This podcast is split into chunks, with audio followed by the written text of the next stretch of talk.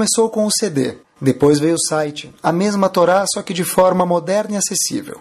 O shiur do Rabino Caraguila, shiur em português mais ouvido do mundo, está agora disponível em forma de aplicativo para os sistemas iOS, da Apple e Android. Digite Caraguila na App Store ou Android Market, baixe o aplicativo de graça, ouça e compartilhe.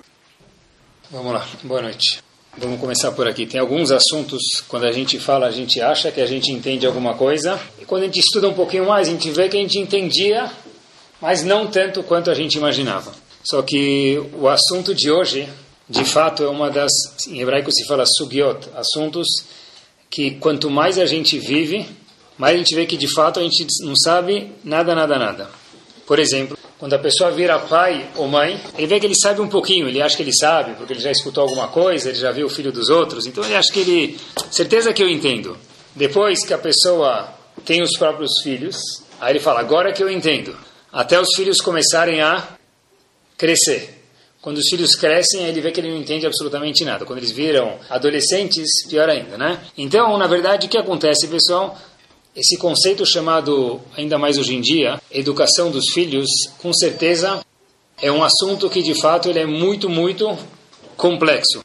A gente pode ler e aprender e precisa ler e aprender cada vez mais, mas a gente precisa saber que o ingrediente indispensável, a gente vai ver algumas coisas, apesar das práticas que a Torá tem a ensinar para gente, mas o ingrediente indispensável disso é a pessoa saber que sem a ajuda de Akadosh Baruch Hu, sem tefilá, sem a pessoa fazer tefilá, rezar, pode ser na fila do caixa eletrônico, pode ser no carro, na garagem, aonde for, não precisa ser especificamente no Betacneset, pode ser uma mulher quando ela está acendendo as velas de Shabbat. Se a pessoa não fizer tefilá, por mais expert que ele seja, por mais conhecedor, mais inteligente que ele seja, o rinur dos filhos dele, a educação dos filhos dele, está em perigo, vamos chamar de alguma forma ou outra. E, e com a ajuda de Hashem, aí a gente, Bezat Hashem, vai para frente se a gente conseguir atingir algumas coisas que a Hashem espera da gente.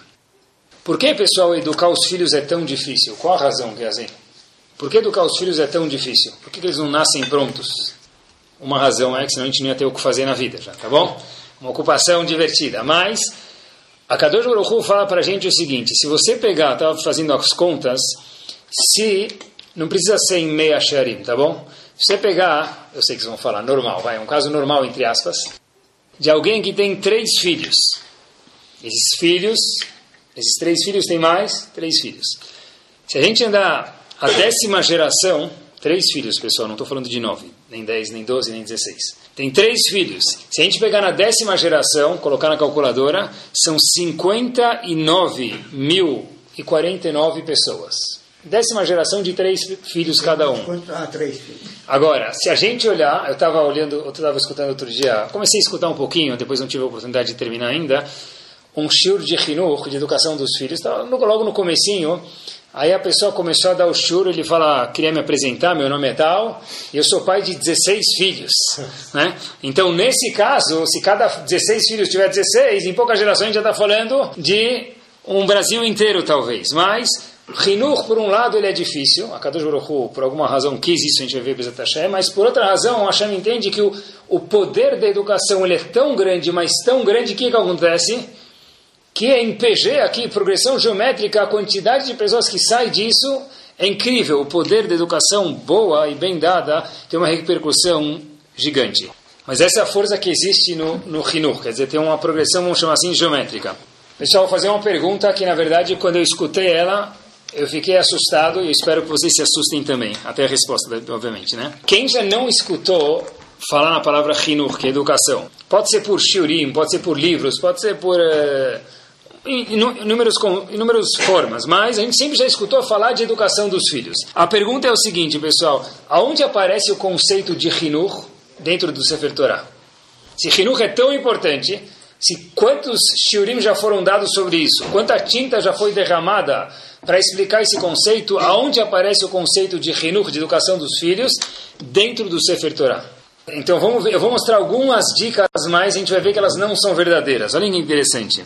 Eu vou traduzir a palavra Hinur como educar alguém, refinar o caráter do seu filho, do seu aluno. Talvez a gente vai falar, óbvio, no hino nacional já aparece isso, Veshinantam, Levanecha, pronto, que pergunta mais boba é essa? Onde aparece a educação dos filhos, no, no Kriyat já fala, você vai ensinar para os teus filhos, Veshinantam Levanecha. Isso, Veshinantam Levanecha, é você vai ensinar o que para os teus filhos? Torá. Diz Rav Salomon, eu vi esse conceito que a gente vai falar nos próximos 3, 4 minutos no livro dele, Matnat Chaim, que Veshinantam Levanecha é só Torá. Da onde a gente vê é refinar o caráter da pessoa. Não, entre aspas, só Torá. Não é de Veshinantam Levanecha. Talvez tenha outro passuco muito famoso que aparece em Mishlei, no Perek 22, passuco 6, o seguinte: Hanoch lenar alpidarko. Ensina o seu filho conforme a tendência que ele tem. Por quê? Porque quando ele ficar mais velho, ele vai embutir o ensinamento dentro dele. Não ensina ele do jeito que você quer. Ensina ele com as tendências que ele tem. Assim diz Shlomo Melech.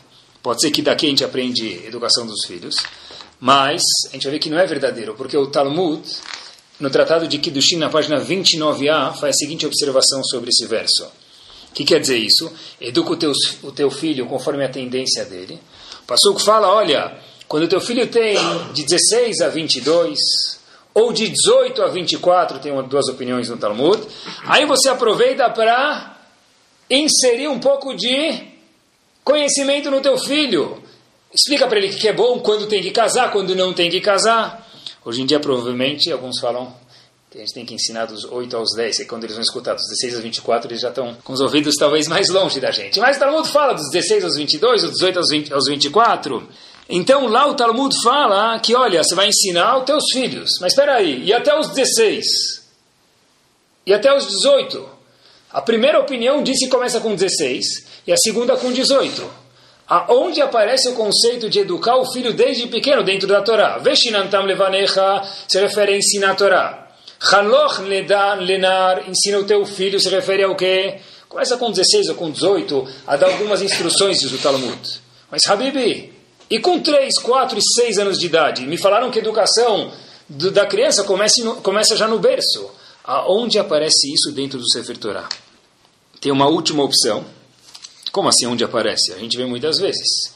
O Talmud fala para a gente que uma criança que já sabe se cuidar com, com um corpo limpo, algumas semanas antes ou meses antes, cada um conforme o costume dele, já começa a colocar o quê? Tefilin antes do bar mitzvah.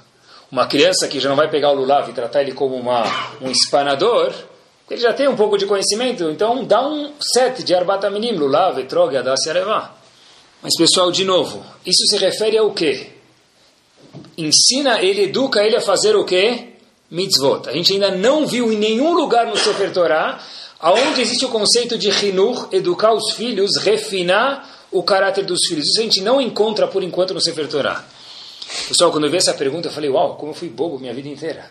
Eu sempre falava Hinur, Hinur, Hinur, mas Habibi, aonde aparece isso no Sefer Torah? Nenhum lugar. E junto com essa pergunta, vai uma outra. Por que Avram Avinu ficou tão famoso? O primeiro dos patriarcas Avram Avinu, por que ele ficou tão famoso? Da onde? O que, que ele fez para ficar tão famoso? Beleza, Hesed, bondade, Akedat Yitzhak, ele sacrificou o filho dele no décimo teste, o mais, o maior dos testes. Fantástico. Fez Brit Milá quando já estava na quarta idade, não na terceira idade. Sem anestesia. Uau! Tá bom.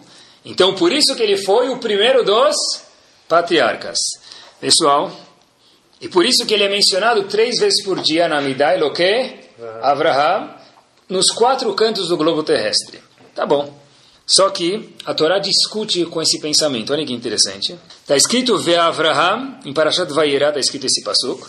Ve Avraham gadol va'atzum. Avraham Avinu vai ser um povo gigante, grande. Você pode pegar o carro um dia e andar quatro horas de Miami, chegar num lugar chamado Key West, que é o lugar mais perto de Cuba, e você entra numa loja de eletrônicos, você vai ver encontrar quem? Um israelense. Então o Passuco falou, olha, onde você for no mundo, vai ter máquina de Coca-Cola e algum Yehudi. Avram, você vai ter um povo gigante. Agora a pergunta é por quê? Pelo Brit Milá? Pelo Chesed, pela bondade que ele fez? Por Akedat Yitzhak? O Pasuk diz que todas essas alternativas estão incorretas. Então, por que Avram Avinu ficou tão famoso? Olhem que bomba, pessoal. Diz Hashem, e eu estou lendo o Pasuk para vocês, que edativ. Eu sei, dizendo a Kadosh Baruch Hu, eh, Leman asher yitzavet banav, ved beto acharav. que Avram Avinu vai dar continuidade ao que eu ensinei a ele para os filhos dele. Veshamru derech Hashem, eles vão cuidar da Torá, vamos chamar assim. Lassot tzedakah mishpat, para o que? Manter a Torá viva. Quer dizer, pessoal, por que Avram Avinu foi escolhido? Por que Hashem escolheu Avram e transformou ele em Avram Avinu, o primeiro dos patriarcas? Não foi pelo Hesed que ele fez. Não foi por Akedat Yitzhak e não foi pelo Brit Milá, nem por tudo que todos nós, com uma forma muito inteligente, imagine, imagine, a gente podia imaginar. Por que ele foi escolhido? Porque Hashem falou: Eu sei que teu filho Abraão vai cumprir o que você ensinou. Um deles, Ishmael, não foi no caminho, mas Yitzhak foi. E aí, Yitzhak, por que você é um dos avós, um dos patriarcas? Porque vai ser, você vai ter um filho, que é chamado Yaakov, que também vai seguir teu caminho. Ah, mas eu pensei. A gente pensou muita coisa, e tudo isso são acessórios. Mas o motor de tudo, qual é o motor que gerou que Avram Avinu fosse escolhido, diz para a gente uma bomba. Que o quê? Porque Avram Avinu se predispôs a colocar as energias dele em que os filhos continuassem com a tradição da Torá Kedoshá.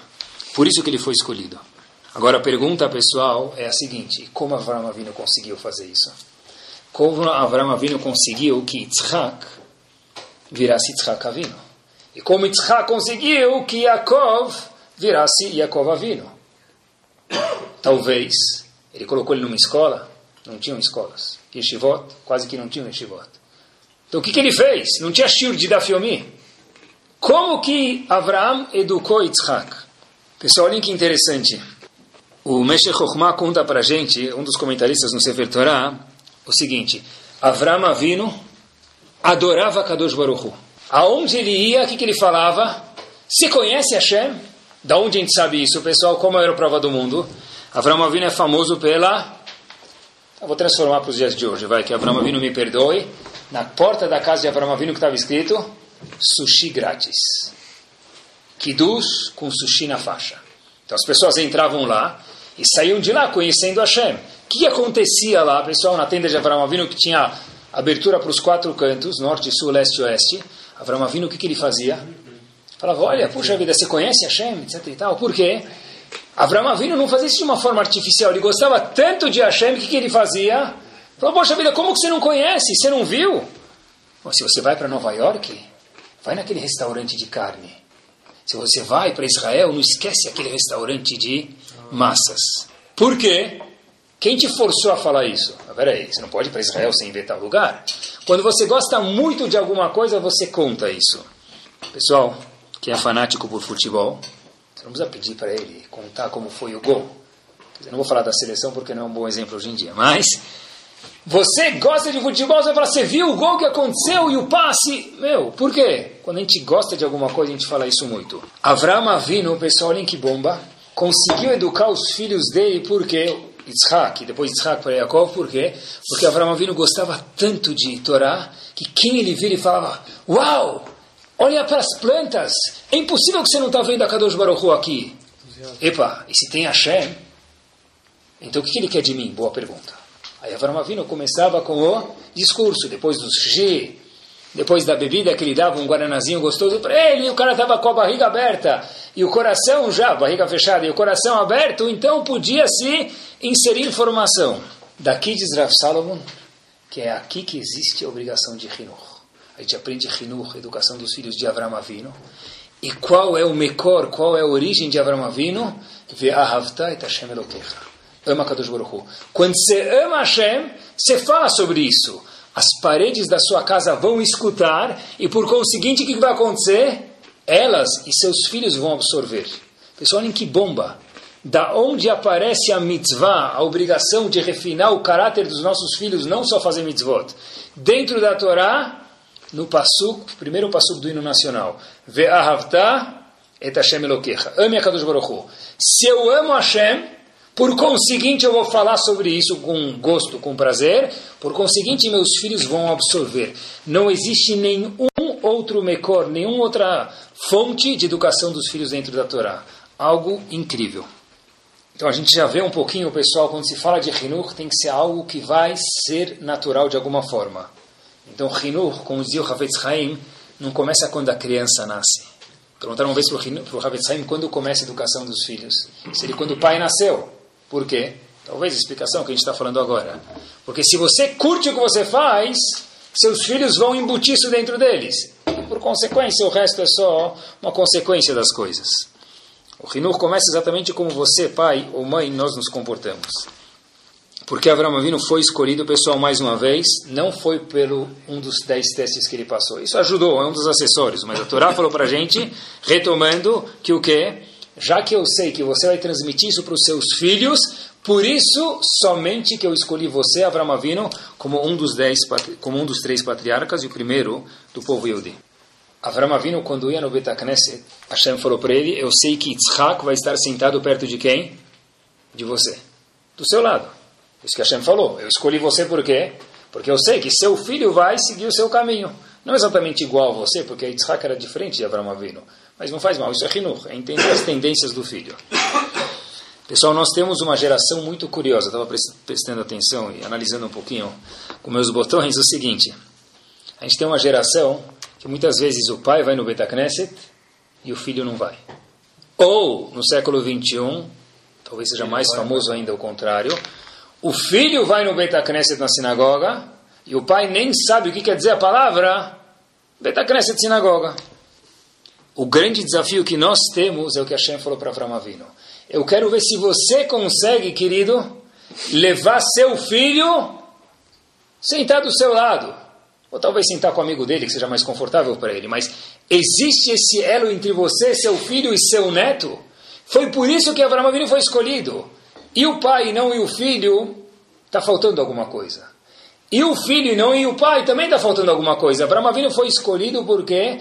Porque Hashem falou para ele, no Minyan, eu sei que vai estar sentado no mesmo Beta Knesset, em algum lugar, Avra, Yitzhak, Yitzhak e Yaakov. E não é fácil, pessoal, é muito, muito, muito, muito difícil ter essa continuidade, é algo super, super difícil. E por isso que o negócio aqui é divertido. A pergunta, pessoal, é como que se faz para isso acontecer, para ter um do lado do outro, para ter uma certa continuidade, isso é tão importante, por isso Abraão Avinu foi escolhido. Eles até contam que, uma vez contam que já que a gente falou que tem, às vezes vai o pai, o filho e não vai o pai, porque o, o, o pai nem sabia que era uma sinagoga, o filho fez vai e o pai não. Eles contam que uma vez tinha um rabino nos Estados Unidos, história nunca aconteceu, mas a ideia existe, que estava tendo problema com alguns insetos na sinagoga, etc e tal. E aí, de repente, os insetos nunca mais aparecem. Tentou detetizar, fazer um monte de coisas e nunca mais apareceram. Falou para ele, como que você fez isso? Foi detetizando? Ele falou, não. Falou, então o que, que você fez? Foi muito simples. Eu fiz os insetos colocar tefilim e fazer bar mitzvah. Eles apareceram uma vez, uma vez no Betacneset e nunca mais voltaram. Hoje, infelizmente, a gente sabe que isso é comum. Mas voltamos, pessoal. Qual é a regra, pessoal, para que a gente possa, Bezat Hashem, e sempre Bezat Hashem, educar nossos filhos de uma forma agradável e legal, que tem essa continuidade? A primeira regra é saber que tem uma linguagem. O que quer dizer isso? Outro dia um colega meu me contou que ele foi para... É importante saber a linguagem. Ele contou que ele foi para a Argentina. Ele queria pedir uma casquinha. Pode ser o sorvete no copo ou na casquinha. Como fala casquinha em espanhol? Cucurucho. Cucurucho. Aí ele chegou lá. A palavra mais parecida que nós temos com cucurucho, o que, que é? Cucaracha. Cucaracha. Ele chegou na sorveteria e falou: dá-me um milado com cucaracha. O Hashem que acho que ele não percebeu que ele é brasileiro, porque senão o argentino teria dado, né? Mas primeiro a gente precisa saber qual o que a linguagem. lembrei mais uma. Outro dia estava em casa e aí a mocinha que trabalha lá, minha esposa trouxe um, um limpa limpa prata de Israel. Aí ela colocou lá e pediu para a mocinha usar. Aí a mocinha que trabalha em casa olhou, ficou olhando. E aí minha esposa acho que não lembrou que tinha que explicar para ela como usava. Ela imaginou que era o mesmo que do Brasil, então vai usar. Aí ela chega e fala para minha esposa o seguinte: Olha, dona Débora, é para minha esposa, eu fiz curso de inglês, eu, tô, eu entendo inglês, mas meu inglês não chegou até aqui. Então tem algumas palavras que eu não estou entendendo. A senhora podia me ajudar a ver como funciona esse limpador de prata? Aí depois eu fui ver que o rótulo estava em hebraico. É óbvio que ela não ia entender e ela nem sabe que estava em hebraico. Mas, pessoal, é interessante. Se a gente nem sabe qual que é a língua que a gente está falando, é muito difícil que o Hinur ande para frente. Então, pessoal, qual que é o idioma do Hinur? Qual que é o idioma da educação que a Torá tem para contar para a gente?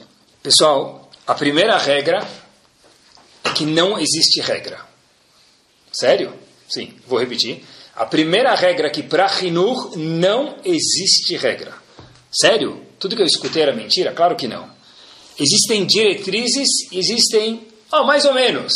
Você tem o GPS onde você quer chegar, mas você tem, você pode subir, você pode pegar a Marginal Tietê, talvez pode pegar a Avenida Angélica, pode pegar essa estrada.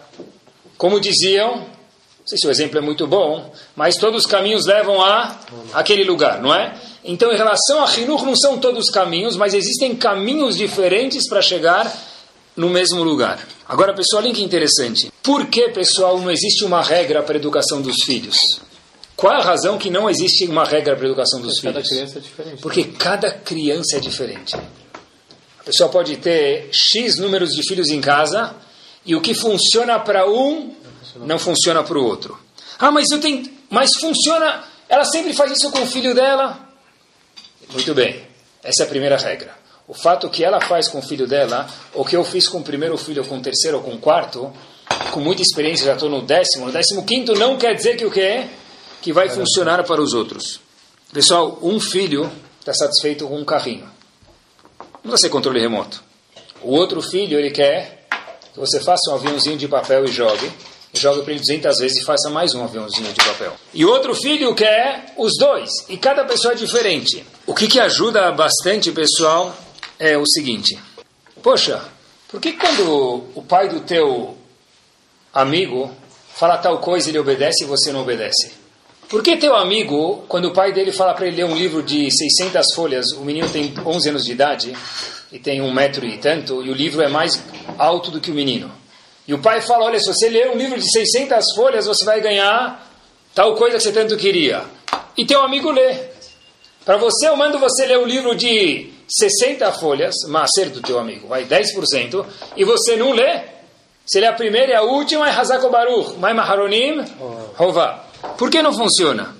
A resposta, pessoal, é enquanto que nós não entendermos, eu sei que isso é muito difícil, que as crianças são diferentes, não existe a palavra Hinuch em jogo. A gente tem que entender que dentro de uma casa ou fora de uma casa, as crianças são diferentes. Por exemplo, todo mundo entende isso, que homem é diferente de mulher. Entendem? Contou até que uma vez um, um cara, tinha um, uma pessoa que estava numa sinagoga, ele viu um grande amigo dele que era super bom orador. Falou para ele, ah, Habibi, aproveitar que você está aqui, fala uns minutinhos entre, antes de Musaf no Shabat. Aí o cara chega, fala, eu posso falar, não posso falar, vai falar, não vai falar. Aí ele fala, fala. Ele falou, estou com um problema, eu esqueci minha dentadura em casa. Aí ele fala, nesse caso não dá para falar mesmo. Ele falou, mas sabe o que? Eu moro aqui do lado, manda o Hazan enrolar um pouquinho, Vegama Ole, Baruchie, sabe mais uns dois, três aí, na, no Sefer Torah. Enquanto isso eu vou pegar minha dentadura em casa. Eu consigo, uns cinco minutos eu consigo falar sem preparar. Então o cara sobe lá no pódio, pegou a dentadura, chega no Cris, começa a falar. Ele fala cinco minutos, dez minutos, meia hora, uma hora, duas horas, três horas, e o cara não termina. Terminou três horas, todo mundo, aquele famoso Hazako Baruch, Hazako Baruch não que você falou, que graças a Deus você terminou. E aí o rabino da sinagoga falou, olha, você falou que conseguia falar cinco minutos sem preparar. Você falou três horas, que aconteceu? Aí ele chega para o rabino e fala, desculpa, é que eu acabei me confundindo, eu peguei a dentadura da minha esposa. Quer dizer, que aconteceu? As pessoas são diferentes, homem é diferente de mulher. Isso é fácil entender. A dificuldade, pessoal, isso soa mesmo difícil, pessoal, dentro de pais, entenderem que, para o Hashem, nossos filhos são diferentes. Igual que as caras são diferentes, os semblantes são diferentes, o emocional também é diferente. Dos irmãos, do pai, da mãe. Eu gostaria que ele fosse exatamente igual a mim. Tá bom, você pode querer isso, mas sabe que isso não é uma realidade. Que às vezes você vai gostar de alguma coisa, ele não vai gostar. E saber respeitar isso é muito importante para o Hinur. Ah, eu adoraria que meu pai fizesse lição de casa comigo. Por que, que você não gosta? Resposta é porque ele é diferente de você. N cenários. Eu gosto, puxa, eu no meu bar mitzvah, quando meu pai me comprou, desculpem a idade, Kodak Tirateima, Aquela que tinha aquele filme que rodava com o dedo, uau! Polaroid que revelava depois de um segundo, eu fiquei tão feliz. Hoje com você, com um iPhone 12, você já não está feliz. Por quê? Porque as gerações mudaram e ele é diferente de você. A gente tem que, pessoal, entender, eu sei que custa muito para a gente entender, que é difícil mesmo. Mas as crianças são diferentes, respeitar isso. Por isso que, na verdade, a Torá dá algumas diretrizes, não dá regra. A gente não vai achar lachot de Hinur. Por que não tem leis no Shulchan de Hinur? Porque não existe dar uma lei. Eu posso te dar uma diretriz, diz Hashem. Porque não existe uma lei unânime para todo mundo. Se é assim, então como a gente sabe o que fazer, pessoal? Tem diretrizes, mas fora isso, como a gente sabe o que fazer? A resposta é o seguinte. Quando você virou pai, você foi registrar teu filho no cartório, junto com isso você ganhou uma coisa chamada consciência. Essa consciência que só um pai e uma mãe têm. Existem coisas, pessoal, que eu posso perguntar para o Rav, posso perguntar para o psicólogo, ele vai te ajudar. Mas tem coisas que só um pai como pai, uma mãe como mãe sabem decidir para o filho dele. Por quê? Porque eu conheço meu filho melhor do que qualquer um. E com a ajuda de alguém que vê de fora, que ele pode ser mais objetivo do que eu, mas no fundo, como eu sei como educar meus filhos, porque junto, quando seu filho nasceu, a gente tem que ter imunar nisso, tem que confiar nisso, a Kadosh Baruch te deu uma vitamina chamada o quê? consciência e ter um certo sexto sentido. Isso a pessoa tem que usar, e todo mundo no fundo sabe que é bom para os filhos dele. Por isso a responsabilidade de Hinur pertence a quem? A gente gostaria de escutar a escola, né? Que fica muito mais leve. Mas a responsabilidade de Hinur está em quem, pessoal? Nos pais. Não dá para terceirizar. Limpeza do escritório dá para terceirizar. Outro dia eu vi um menino que era gabai, em algum lugar, numa instituição, ele era gabai e nunca mais trabalhou. Eu vi ele sempre sentado. Eu falei, como é que existe um gabai que dá liot sentado? Ele falou, Rabino, eu terceirizei a gabaut. Então, gabaut dá para terceirizar. Limpeza dá para terceirizar. Transporte da empresa dá para terceirizar. Mas educação dos filhos, a gente pode ter sociedade com a escola, mas terceirizar não dá. A educação dos filhos, na verdade, vem e a obrigação é dos pais. Por que é importante falar isso, pessoal? Porque, às vezes, já escutei muitas vezes um pai ou uma mãe falarem: Puxa, eu chego em casa, eu estou acabado, eu ainda preciso educar meus filhos? Então, eu escutei de uma psicóloga uma frase muito boa: que de um emprego, se a pessoa achar bom, ele pode pedir demissão. Mas um filho, o pessoal nunca pode pedir demissão dos pais. Então, que culpa ele tem que você chegou cansado do trabalho? Ainda assim, se você é um pai ou você é uma mãe, existe sobre nós, está incumbido sobre a pessoa fazer o quê? Educar os filhos. Mas eu já paguei X para a escola. Ele já faz aula extra de não sei o que lá. Ajuda isso. Tudo isso completa. Mas ainda assim, a obrigação de Rinur dos, eh, pertence a quem, pessoal? Aos pais. Quer dizer, eu posso voltar cansado e talvez possa resolver isso em 20 minutos, vai demorar uma hora, às vezes não vou precisar. Mas a obrigação de Rinur, educação dos filhos, de acordo com a Torá, ela está colocada sobre os pais. A palavra pai e mãe quer dizer educar os filhos, faz parte também. Eu costumo dizer sempre que duas das maiores decisões, duas das maiores decisões que a gente faz na vida, a gente nem tem ideia do que está acontecendo. Primeiro é quando a gente casa, a gente assina Ktuvá. O cara não tem nem ideia que ele assinou. Ele acha que ele falou Shehriano, é para colocar o talit novo, ele precisa assinar Ktuvá. Ele nem sabe o que ele assinou. Por que não sabe? Se soubesse, não, soubesse, não casava. Bom, então, depois ele tem que aprender, porque tem algumas obrigações que o homem, marido, tem para a mulher de acordo com a Allahá. Tem muitas ramificações isso.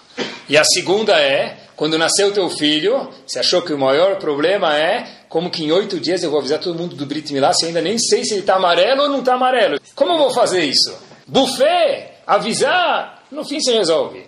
Mas, pessoal, a maior responsabilidade não é o Brit Milá ou o Bat Mitzvah da menina. Qual que é? É educar esse ser, que é muito diferente da gente, a gente tem que acreditar que dentro de nós está a resposta. O que a gente sim pode fazer é curtir a oportunidade de educar nossos filhos. Se é uma responsabilidade, eu já chego cansado do trabalho, como posso fazer isso? Como a gente pode fazer? Vou contar para vocês. Eu estava no segundo andar da minha casa, preparando esse shiur, faz algumas semanas. Eu estava algumas horas, preparei alguns dias, eu demoro bastante para preparar um shiur, eu não consigo preparar ele rápido. E aí, de repente eu vejo que meu filho, o menor, está um silêncio. Ele estava comigo em casa com o primo dele. Eles estavam em silêncio já por uns 10 minutos. Então, é fria. Né? Como dizia, quem dizia? Didi? É fria. Né? Então, tá bom. Eu desci e os dois estavam tomando banho na banheira, brincando. Tá bom. Eu já vi. Só que o que aconteceu, pessoal? Eu lembro que quando era pequeno a gente colocava um pouquinho de sabão para fazer espuma. Só que aqui todos os shampoos estavam de ponta cabeça e foi o banho da espuma. Tá bom. Estava saindo, me permitam aqui exemplificar, espuma do ralo do banheiro. Estava saindo espuma do ralo do banheiro. Então eu andava lá, parecia que eu estava entrando no era corpo de bombeiros. Eu quando era pequeno, visitava o corpo de bombeiros, tinha espuma, eles faziam bagunça. Parecia a mesma coisa, tinha espuma em todos os cantos.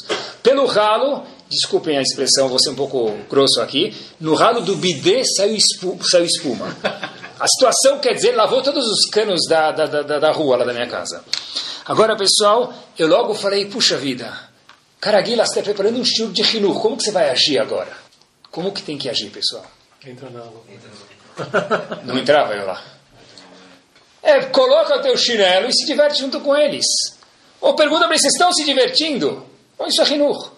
Como que a gente pode dar bronca numa criança de 5 anos que está jogando espuma dentro do, do banheiro?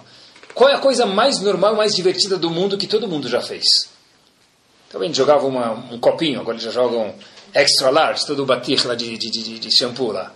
Mas, rinur é o quê, pessoal? Curtir neste momento a educação dos filhos é o quê? Curtir com eles.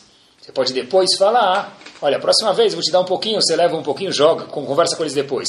Mas agora que já foi o shampoo, se for o shampoo, as suas midot e o seu dia pelo tubo, aí você não educou os filhos, porque eles viram como meu pai reage perante um shampoo que custa 10, 20 reais.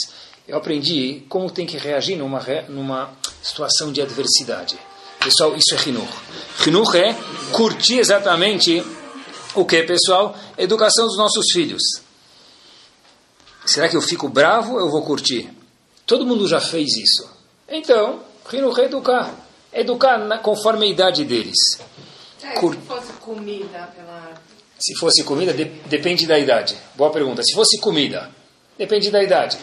Se a pessoa pega um labas, você pega uma criança, ele vai no bar mitzvah, pega um labas, estão jogando um monte no saquinho, ele tira e começa a brincar de tiro ao alvo com o um amigo, Aí você vai falar, ah, na sinagoga não se faz isso. Mas já tem que se esperar que uma criança de 6, 7, 8 anos vai começar a jogar balinha nos amigos. E de novo, a gente fica, vou falar velho, tá bom? Mais adulto, e a gente esquece que alguma vez a gente foi criança. Uma vez, eu lembrei agora, o Raviav Kamenetsky, Zichron Libraha, foi o editor Avadat, contou que uma vez viu, uma pessoa estava junto com ele, viu que o filho dele subiu na mesa. E falaram para o pai, você não vai advertir isso? O pai deu uma regra de ouro. Sempre que a criança sozinha vai perceber, e por causa da idade ele fez isso, não precisa se advertir a criança. Uma criança de 3 anos de idade, subiu na mesa, quando ele tiver 6, 7, 8 anos, provavelmente ele vai ter consciência disso, não precisa advertir. Agora, algo que foi uma coisa que não condiz com a idade dele, aí você vai ter que advertir conforme a idade, pessoal. E é difícil isso. É curtir o rinur dos filhos. Se eu fui criança, e eu sei que eu fui, eles também têm direito de ser. Vou dar uma prova para vocês como que a Torá atesta isso. Está escrito em Maseret Shabbat, a gente, os Faradim lê um pouquinho disso toda sexta-feira à noite, na reza, que a gente não pode ler a luz das velas no Shabbat. Por exemplo, a vela de antigamente era uma qualidade muito ruim. Então não pode ler a luz da vela. Por quê? O que vai acontecer? Vai ler, vai acabar batendo na vela. E no Shabbat não pode mexer numa vela. Pergunta a Mishnah, e um aluno pode ler a luz da vela? Diz claro que pode. Por quê? Diz o Talmud, Eimatarav, que ele tem medo do rabino. O rabino está lá do lado. Ele sabe que o rabino está lá do lado, não vai chegar sem querer bater na vela. Existe um, existem dois Talmud. Existe o Talmud babilônico e o de Jerusalém. O Talmud Yerushalmi diz para a gente o seguinte: Sabe por que um aluno pode ler a luz da vela? Ele traz outra razão. Porque o aluno nunca vai bater na vela, dar um tapinha na vela. Por quê? Porque alguém daria um tapinha na vela para ler melhor. E desde quando um aluno quer estudar? Então diz o Talmud, por isso que um aluno pode ler a luz da vela, porque ele não vai ter esse, essa caída de dar um tapinha na vela. Por quê? Porque para ele cair na, bater, bater, na vela não vai ter prazer. Ele nem imagina fazer isso, porque bater na vela que vou ter que estudar mais meia hora, eu não quero estudar. Quem está falando isso, pessoal, para a gente? O Talmud. Há quantos anos atrás? centenas de anos atrás. Quer dizer, se na época do Talmud eles eram crianças, quando o Kirifká casou com três anos de idade, eu sei lá, como que nós podemos privar nossos filhos de não ser criança? Pessoal, aluno é aluno em qualquer lugar. adolescente, o inteligente seria que ele se comportasse como um adolescente. Eu vi uma vez, um, tem um psicólogo é, americano que faleceu em 1800, não é famoso, chamado George Stanley Hill. Eu estava lendo um, um, livro de psicologia, ele fala que ele define a palavra teenager ou adolescente como um novo nascimento. É uma nova pessoa, não é a mesma pessoa. O que quer dizer isso? Ele não é mais uma criança, ele não é um adulto, é uma nova pessoa que nem ele sabe quem ele é. Você pergunta para ele quem é você, ele está testando tudo, eu não sei quem sou eu. Eu vou brigar com meus pais às vezes, eu vou ser disciplinado, às vezes eu vou ser jogado, largado. Eu estou tentando descobrir quem sou eu. Por quê? O que acontece com um menino com uma menina na época da adolescência? O corpo deles, eu já não sei mais quem sou eu. Eu não sou adulto e eu não sou criança. Pessoal, se a gente entender isso, lembrar que nós também fomos adolescentes, ah, por que meu filho é assim? Porque isso é parte da adolescência, coisa normal. Tem coisas que não são anormais. Pessoal, olha que interessante. Tem um Rav chamado José de Lublin, faleceu em 1815, e escreveu três livros. O nome dele era Yaakov Yitzhak. Ele contam que uma história aconteceu com ele, ele estava viajando. Era Shabbat. Antes eles viajavam bastante de carroça e sempre acabavam parando o Shabbat, um lugar que eles não sabiam onde eles iam parar. Pararam num lugar, ele parou num lugar Shabbat, o José de Lublin, no mesmo lugar que ele morava quando ele era jovem, criança. Mas agora ele já era o famoso José de Lublin. Só que ele chegou na cidade e falou, sabe o que? Eu quero ver como que a cidade anda.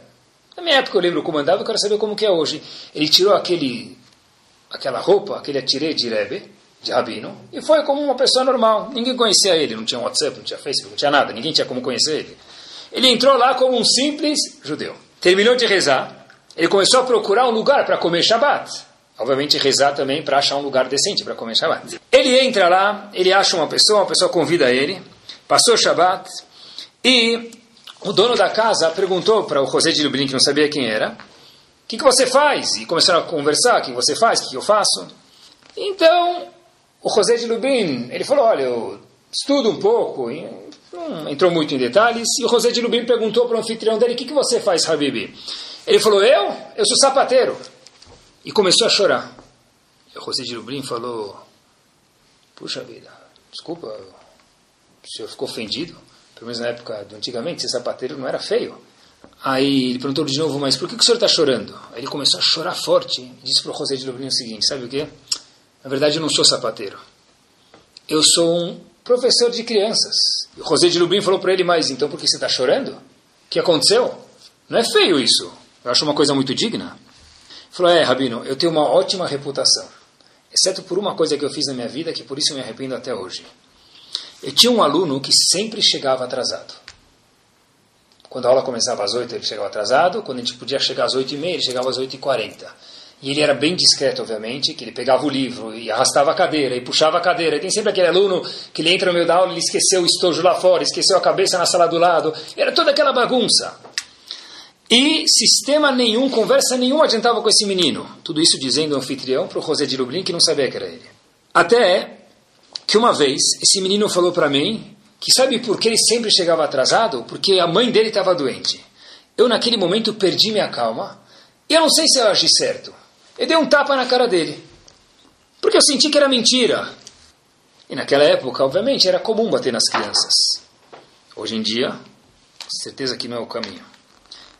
Mas eu nunca tinha batido em ninguém e doeu meu coração. Mas por que você está chorando? Porque ele falou o seguinte: olha, até hoje eu nunca mais consegui pedir desculpas para essa criança. E vai lá saber se por causa do tapa que eu dei nele, onde hoje ele foi parar. Os outros eu sei onde foi parar. Eu sei que eu acertei, que eu errei, que eu posso consertar. Esse eu não sei. Eu queria certeza, ter certeza que eu não estraguei o futuro dele. Perguntou para esse sapateiro, José de Lublin, que o nome dele era Yaakov. Qual era o nome daquele menino? O sapateiro falou, eu nunca vou esquecer Yankel. Ele abraçou o anfitrião bem forte e falou, sabe o que? Não se preocupe, eu sou José de Lubrin. Eu tenho certeza que aquele menino não saiu do caminho da Torá. Ele falou, você tem certeza? Ele falou, tenho. Ele falou, como você sabe? Ele falou, não posso te contar, mas eu tenho certeza que aquele menino não soltou o caminho da Torá que no fato aquele menino, quem era, pessoal? O mesmo José de Lublin. ele podia testar com certeza, porque ele próprio sabia, atestar sobre ele próprio que ele não sabia do caminho da Torá. Mas nem sempre dessa sorte. Porque às vezes, pessoal, uma mão mal usada, dez anos depois, cinco anos mal depois, tem uma certa repercussão. Na hora sempre funciona. A pergunta que um pai tem que se fazer, uma mãe tem que se fazer é long term, vai ajudar ou não? É mais prático no momento, às vezes, usar a mão. Mas hoje em dia, pessoal, não é o certo. Por quê? Quantas coisas a gente já tem na cabeça para saber se é por causa do ato que eu estou batendo nele ou nela? Será que não é por causa do cheque devolvido? Porque aumentou a alíquota da importação? Porque o câmbio do dólar mudou justo hoje, eu cheguei em casa chateado e foi mais. Você levou a gota d'água. Poxa, porque ele foi a gota d'água, ele tem que levar uma chuveirada agora? Então, pessoal, Rinur é saber que, na verdade, long term, o que, que vai acontecer com os atos que nós fazemos. Ninguém falou que ser pai e mãe era fácil. Mas, se a gente se alertar com algumas coisas que a gente está falando agora, a Kadosh Baruch sempre ajuda. Conto até que uma vez chegou um, um pai e perguntaram para um... O cara perguntou para o pai de quatro filhos, olha, se você tivesse que fazer tudo de novo, você teria quatro filhos de novo? Boa pergunta, hein? Ele falou, claro que sim. O cara ficou todo assustado, ficou feliz. Só que disse o pai, mas não esses quatro filhos. Não. Pessoal, ruinur, educar os filhos, tem formas de curtir isso. Talvez olha para o bar mitzvah dele, imagina como vai ser. Olha para o casamento dele, que certeza vai ser uma delícia. Olha para frente, procura artimanhas para você saber que vai chegar e passa tão rápido, pessoal, o casamento sei, parece história de vovó, mas casamento, bar mitzvah, Brit passa tão rápido, olha para frente, cada um tem que procurar algum truque para, entre aspas, se enganar e conseguir curtir a oportunidade de educar nossos filhos, pessoal. Que tem pessoas que infelizmente gostariam de ter essa oportunidade e não tem. A gente tem a oportunidade. Nem sempre é tão fácil, mas é uma oportunidade. Criança é criança. Eu fiquei na dúvida se eu vou contar isso para vocês, mas escutei de um talento muito grande. Tinha medo de falar isso, mas eu vou falar para vocês.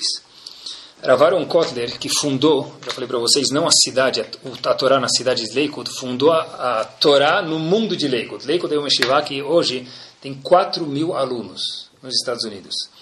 O sogro dele é chamado Rav Isser Zalman Meltzer.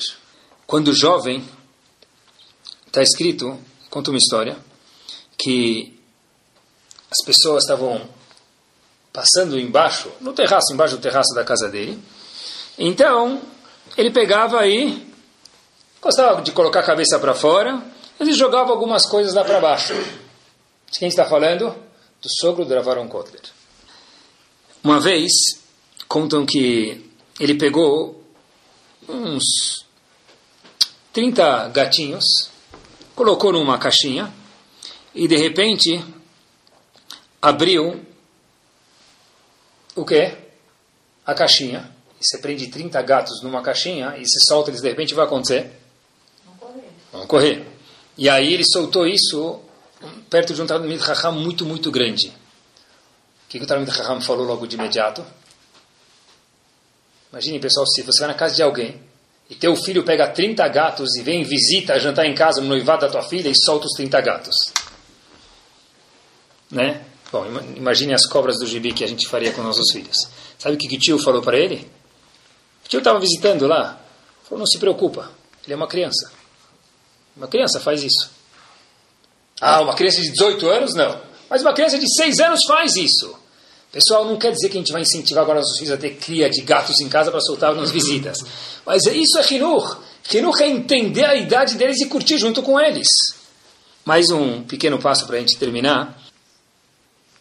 Estava uma vez eu fui. Tem um, tem um educador muito. Não é Yehudi, mas é uma pessoa. Chokhmah Goim também. Tem muita sabedoria aí nos outros povos. E aí, ele falou uma coisa muito inteligente, pessoal. Um educador estava. Ele tem. É, diretor de escola por mais de 30 anos.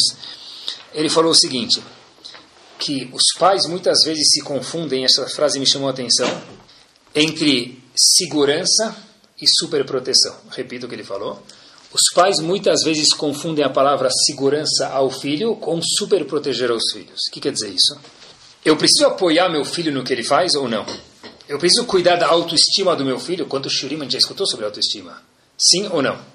Preciso abraçar meus filhos? Certeza. Conversar com eles? Sim. Ele falou que ele errou. Entendeu o erro dele? Não concordar sempre, mas entender? Sim.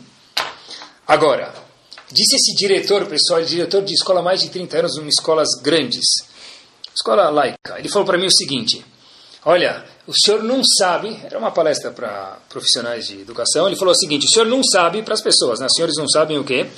Quantas vezes em tal escola que eu sou diretor, tal aluno foi suspenso. E o pai me liga perguntando por que meu filho foi suspenso. Eu falo para ele, pergunta para o teu filho. Fala, meu filho me contou, mas será que isso é razão para suspender uma criança de escola? Com um filho do lado do telefone o que escutando? E aí o pai diz que ele está fazendo isso para quê? Para cuidar do filho. Pessoal, Existe uma diferença entre dar segurança ao filho e superproteger o filho. Se meu filho errou e eu sou um pai saudável, o que, que eu vou falar para o meu filho? Que ele errou. Você errou, não tem problema. Mas, Habib, eu gosto de você igual. Arque com as consequências. Você vai precisar fazer um trabalho a mais ou ficar mais uma hora na escola. Tudo bem, acontece. Pronto.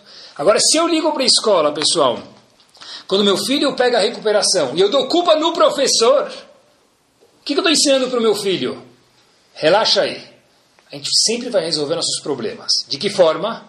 O Aba, o Aima, o Tati, o Zeide, o Jiddo, o Asekto vão ligar para a escola e vão fazer o quê? Resolver a parada. Tá bom. Amanhã essa criança cresce. E tem lugares que a gente não consegue ligar porque a gente não tem um pool lá dentro. E como ele vai aprender a lidar com uma queda na vida dele, pessoal? Qual o melhor lugar para aprender a cair? No tatame, não é? O cara faz curso de judô, ele cai no tatame, não, não, não atrapalha tanta coisa. Você cair no chão, duro, de concreto, é pior.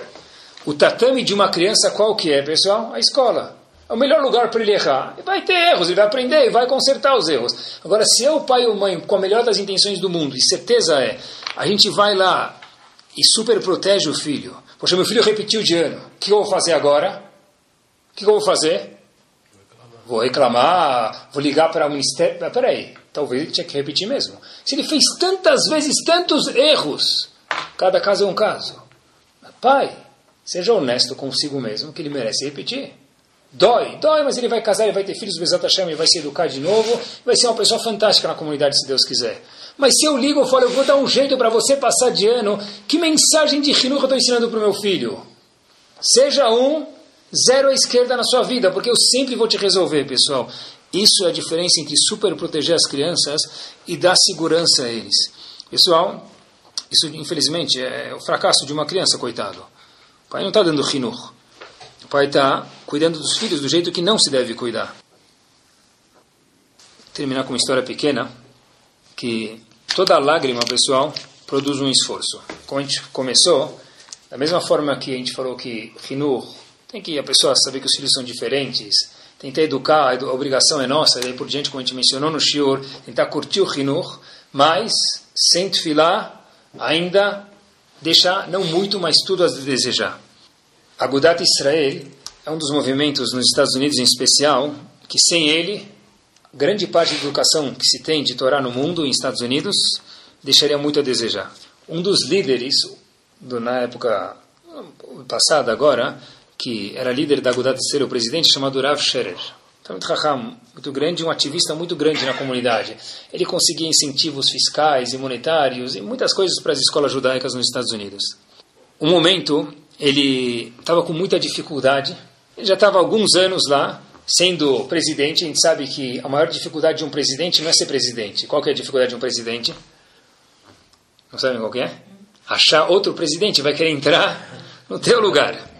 Então, com essa história a gente termina. Rav Scherer fala que as escolas estavam com um orçamento tão vermelho, e para ser uma escola judaica, por constituição, tem que estar em vermelho. Então, ele falou que ele já não aguentava mais essa pressão na cabeça dele, da parte educacional, da parte financeira, ele não estava mais aguentando.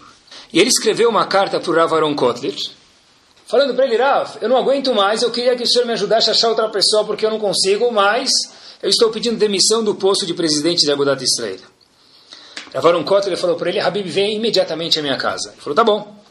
A esposa do Ravaron Kotler estava presente, chamada Ravhana Kotler, e ela falou para ele o seguinte, como você pode pensar em se demitir desse posto? Ele falou, eu vou explicar para a senhora, Rabanito, com todo respeito, São muitos anos que eu já estou aqui e, e tem horas e momentos que eu não consigo dormir, não consigo fazer mais nada da minha vida, porque isso está ocupando toda a minha cabeça eu não estou mais sendo produtivo, eu quero achar alguém melhor do que eu.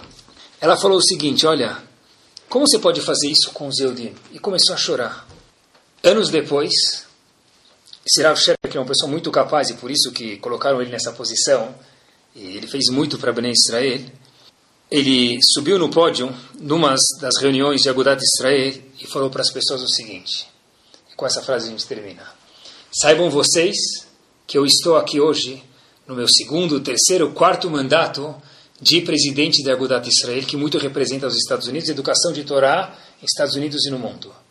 Perguntem por quê. Vou falar para vocês, eu já quis sair muitas vezes, mas os meus últimos mandatos se devem as lágrimas da esposa do Ravaron Kotler. Por quê? Porque quando fui naquela, na casa dela e contou essa história que contei para vocês numa ocasião, as lágrimas dela foram tão sinceras que eu nunca mais consegui ousar pedir demissão desse posto de presidente de Israel. Cada lágrima que um pai ou uma mãe, pessoal, dão para o seu filho, Rahamim contou isso para a gente, não sou eu, a Kadosh Baruch está escrito, ele coloca isso num potinho e guarda no cofre dele, para quando algum momento o filho precisar de alguma Yeshua, de alguma salvação, a Kadosh Baruch pega aquela lágrima e faz brotar, regar, plantar, nascer o quê? A salvação que os filhos precisam, pessoal. Nenhuma tefila, nenhuma lágrima vai em vão. Que Bezat Hashem, a gente possa se esforçar pelos nossos filhos e que as lágrimas de dificuldade que cada um tem com seus filhos, que é normal, isso se transformam em se transforma em alegria, como a gente fala no Teilim, Azorim Bedimah Berinektsuru. Aqueles que plantam com dificuldade, Beriná, vão fazer crescer com urinar, com alegria, e Ktsuru vão colher, que a gente possa colher nos casamentos, mas antes do casamento, não precisa esperar chegar até o casamento, para chorar, para dançar com o filho, para curtir o filho, pessoal, porque amanhã, quando ele casar, você vai falar, estou com saudade. Isso qualquer um sabe falar. Chokhmah de verdade, a pessoa vai falar antes de casar, puxa vida, eu sei que daqui a pouco o Bezat Hashem vai casar e é assim mesmo que é saudável. Mas é curtir antes, é se deliciar, é dar um abraço nele, não precisa ser no, no bar mitzvah quando estão tirando foto. Faz alguns bar mitzvahs durante a vida, Habibi. Curte aquele abraço. Quanto você já investiu? Vale milhões aquele abraço. Pessoal, um abraço de um pai para um filho, eu não sei quanto vale. Mas vou contar para vocês de experiência de professor. Um abraço de um filho para um pai, Puxa, vocês não sabem quanto vale para um filho esse abraço. Para um pai, ele curte muito. Mas quem curte mais o abraço de verdade é o filho, pessoal. E tem muitas crianças aí que, se você colocar um bumper sticker no carro e perguntar quando foi a última vez que seu pai te abraçou, a criança vai ter dificuldade de responder. Não abraçou, não no bar mitzvah. Está, Shabbat, terça, depois da natação, antes do judô, no meio do mandarim, algum qualquer momento. Qual foi a última vez, pergunta uma criança, que teu pai te abraçou? Isso é rinur. Meu pai me ama, não precisa falar nada, minha mãe me adora. Pessoal, isso é educação, que a gente possa curtir nossos filhos de verdade e de verdade ter sorrisos de verdade saudáveis em casa, com carinho e com muito amor. Amém. Torá Sound, desde 2001, aproximando a Torá dos Yehudim e de você.